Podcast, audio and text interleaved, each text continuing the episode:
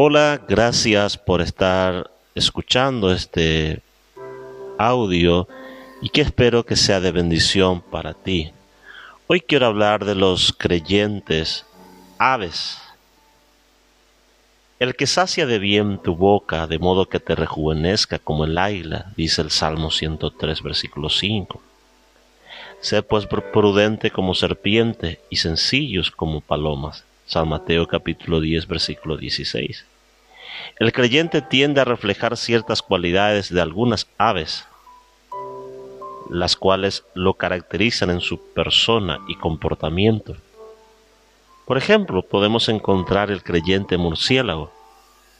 Su vida es una confusión, de todo tiene un poco.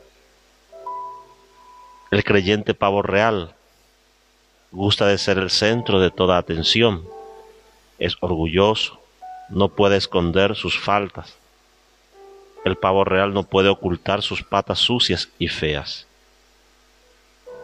El creyente avestruz nunca sabe nada no ve lo que le rodea, es víctima de su autoceguera.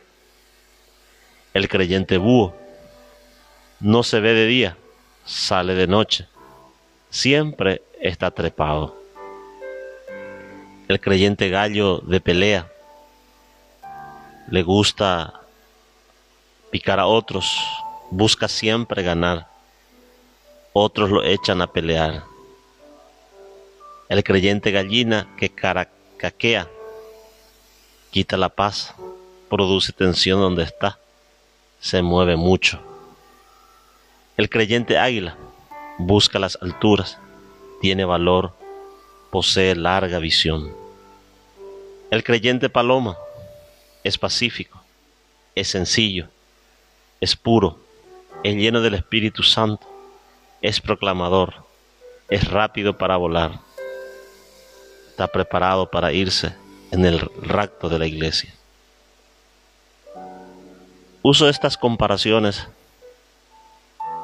para un poco ejemplificar que muchas veces en una iglesia pueden haber muchos tipos de creyentes, de personas que tienen diferentes tipos de características.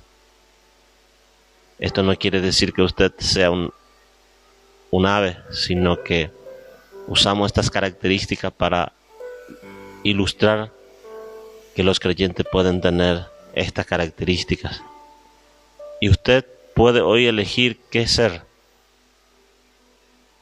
Murciélago, pavo real, avestruz, búho, gallo de pelea, gallina que caracaquea, creyente águila, creyente paloma.